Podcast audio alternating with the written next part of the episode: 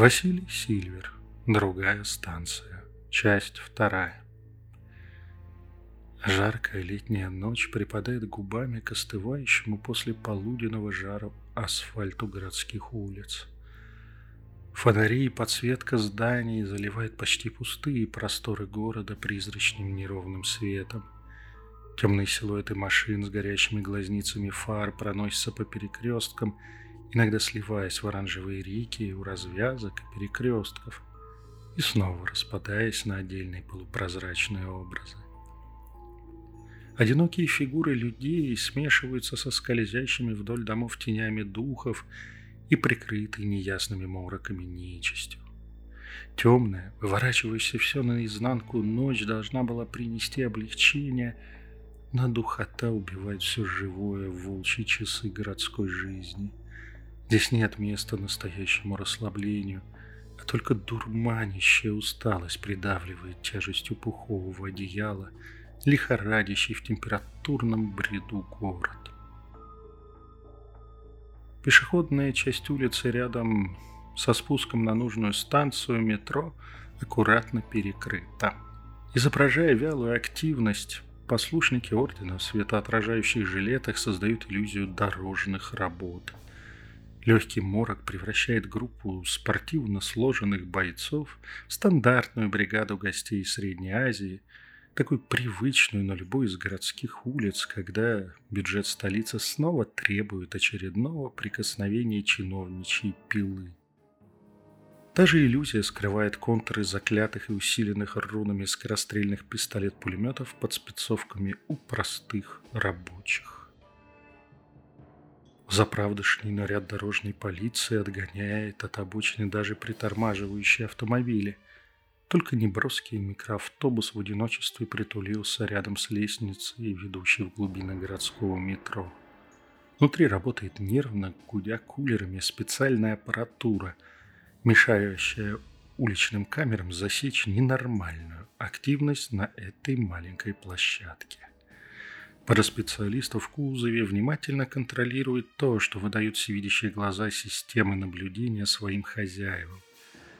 Протоколы машинного обучения, натренированные на подмену картинок с камер, с усилением вычислительных мощностей магическими артефактами, транслируют обычный ход перекладывания покрытия тротуара с места на место за народные деньги. Отдельная тревожная группа контролирует активность в засекреченном военном объекте, здание которого выходит торцом прямо к спуску на станцию подземной железки. Совсем не хочется, чтобы военные спецслужбисты озаботились проверкой ночного перформанса, разворачивающегося под их стенами. Пока сторожевые псы военного ведомства мирно дремлют за мониторами своих всевидящих компов или увлеченно гоняют шарики и змейки на личных телефонах, всем гораздо спокойнее. Стоит кому-то из них смотреться в транслируемые образы с камер наблюдения, он тут же теряет к ним интерес. Но случиться может разное. Тогда и пойдет в ход специальный отряд, который создаст иллюзию внеплановой проверки бдительности. Проверка закончится моральным разносом невиновных солдат со стороны проверяющего офицера с тяжелыми золотыми погонами на плечах, Конечно, его фамилию и точное звание никто не вспомнит, но и сомневаться в своем залете ни у кого из военных разведчиков не будет и шанса. Меня подвозят с другой стороны подземного перехода, тоже перекрытого работами по благоустройству. Рабочие послушники нервно дергают плечами, подавляя вбитые годами уставные жесты приветствия. А я, выпрыгнув из на секунду притормозившего такси, Тут же быстрым шагом ныряю слабо освещенный зев входа в метро. В душном пространстве под землей меня ждут еще несколько человек. Камеры здесь, как и на всей станции, предусмотрительно отключены или гонят куклу для метрошных безопасников. Теперь я могу спокойно надеть снаряжение, с которым мне предстоит идти в глубины другого метро. Пани Мунроуд уже ждет меня на платформе, как я надеюсь, тоже позаботившись об эффективности и боевом удобстве своего наряда. Поверх же надетой привычной мне городской черной униформы спецназа немецкой республиканской армии, На мои плечи ложится модульная разгрузочная система со встроенными кевларовыми пластинами. Подсумки еще на тактической базе Ордена бережно укомплектованные мной лично всем необходимым. Артефактами-накопителями, защитными атакующими магическими амулетами, перевязочным материалом, усиленные и защищенные печатями радиостанции – специальными магическими гранатами и магазинами к Г-38К производства легендарных Хеклер Кох. Сама штурмовая винтовка пока еще покоится в чехле рядом, уже с установленным и пристреленным специальным прицелом. Я потратил очень много времени на этой неделе, чтобы проверить, подогнать и настроить все, что мне предоставляет Орден на эту операцию – отдельно усилить или улучшить разные элементы снаряжения и вооружения.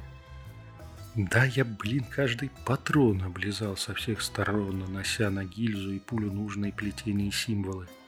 Вот в рюкзаке, который я потащу на себе вниз, лежит любовно собранный зачарованный мной боезапас. Снаряжение для сна в бетонных катакомбах, сухпайки и запас воды – к рюкзаку сбоку приторочен метровый, чуть изогнутый клинок рунического меча из особой стали, косящий под банальную катану. Он, да еще штык-нож на бедре, моя последняя надежда, если кончатся патроны или придется сходиться с тварями на коротке. Ну все, винтовку на трехточечный ремень, рюкзак на спину, а на голову шлем с интегрированным прибором ночного видения. И попрыгать. Перетягиваю и чуть подгоняю снаряжение, чтобы ничего не терлось и не дребезжало. Можно теперь отправляться на платформу. Время до прибытия поезда у нас еще есть. Станция метро с тремя платформами и восьмигранными мраморными колоннами встречает меня первым шоком. Я уже убедил себя, что польская гостья окажется очень разумным и предусмотрительным профессионалом. Мы же оба проходили один и тот же орденский курс тактической подготовки. Но моим сладким мечтам оказалось суждено разбиться чугунную жопу реальности и шляхетского выпендрежа. Прекрасная дева тут явно косплеит Ван Хельсинга или скорее Блейда с. Приталенный кожаный плащ с полами ниже колен, торс, затянутый в бронекорсет из тонкого кевлара, надеюсь, его, а не банального пластика – Кружевной воротник, поверх ворота пододетый под него черной винтажной блузки, обтягивающие до скрипа ее сильные стройные бедра штаны, две пистолетные кобуры на бедрах подчеркивают красоту ее нижних конечностей, высокие до верха икры шнурованные ботинки с развитым каблуком визуально удлиняют ноги, а маленький рюкзачок за спиной почти не нарушает композицию. Беспалые тактические перчатки, не скрывающие искусно художественный готический маникюр, волосы, затянутые в шикарный хвост на голове, сознанием дела и художественным вкусом наложенный макияж в стиле вамп завершают образ настоящей Магессы на деле. По голливудским меркам 150 баллов из 100 – не хватает только черных очков и переднего форм-фактора Анджелины Джоли, чтобы затмить знаменитую расхитительницу гробниц. Девушка из блокбастера приближается ко мне явно красуясь. А я допускаю очередную стратегическую ошибку за последнее время. С моих губ, пусть шепотом, но очень различимо в пустом зале метрополитена срывается лаконичное «пипец». Шансы на успех миссии в моем воображении начинают уже обратный отсчет в зону далеко ниже нуля. Пани Мунроу с раздражением скидывает свой носик и отвечает мне с презрительной интонацией по-польски. «И я рада вас видеть, пан Сильвер». После чего переходит на русский и добавляет. «Надеюсь, теперь вы полностью готовы к нашему путешествию. Или вы планируете протащить туда еще и миномет?» Если бы была такая возможность, пани Магесса, я бы взял с собой танк. Обреченно пожимаю плечами я. Но, увы, он не пролезет в вагон поезда. Вот и хорошо, пан перестраховщик. Проверка радиостанции не занимает большого времени, Нам остается только ждать появления нашего спецтранспорта на путях. Магам Ордена удалось засечь и локализовать периодически появляющийся в нашей части подземки другой поезд. Как раз на этой станции он должен материализоваться совсем скоро. По расположению данной платформы и энергетическим особенностям местного аномального участка этот поезд доставит нас как раз в зону, где древняя железяка возмущает своим влиянием пространства другого метро. Ну, мне очень хочется в это верить. И магам-исследователям, похоже, тоже. Никаких гарантий такие расчеты не дают. А вот промахнуться можно очень и очень сильно. В ожидании нашего поезда я чуть присматриваюсь к торчащим из кобур на бедрах спутницы пистолетом. Конечно же. Это модель Берета 93R с увеличенным магазином и автоматическим режимом стрельбы – Старая как мир классика, любимая режиссерами боевиков и юными девами, их пересмотревшими. Кто мог сомневаться? Все должно быть стильно в образе настоящей грозы подземелий. Насколько это эффективно, кажется, тут никого не волнует, кроме как меня. О да, в нагрудном подсумке я замечаю контур тех самых недостающих очков. Бинго! Они просто должны быть черными. Хоть свою ауру пани держит хорошо свернутой, и снаряжение не фонит энергией. Есть шанс маленький, что нас просто не заметят. Внезапно загорается выключенное табло над третьим, ближайшим к нам путем. Из тоннеля слышится звук приближающегося поезда. На станцию прибывает до отвращения материальный поезд-призрак. Машинист невозмутимо стоит в кабине – в окнах видны редкие, но обычные для позднего времени силуэты пассажиров. Если бы не накрывающий всю станцию магический фон, исходящий от состава, лечить его от обычного запозднившегося поезда метро не было бы никакой возможности. Перед нами с Мунроуд с легким шипением открываются двери вагона. И мы делаем уверенный шаг внутрь в то время как все инстинкты орут об опасности, а мышцы сводят от желания бежать отсюда со всех ног. В вагоне мы не одни. На дальних по краям сидений сидят люди, уткнувшись свои телефоны и даже совсем рядом. Девушка задумчиво перелистывает мягкий томик какого-то бульварного романа. Только вот это не люди.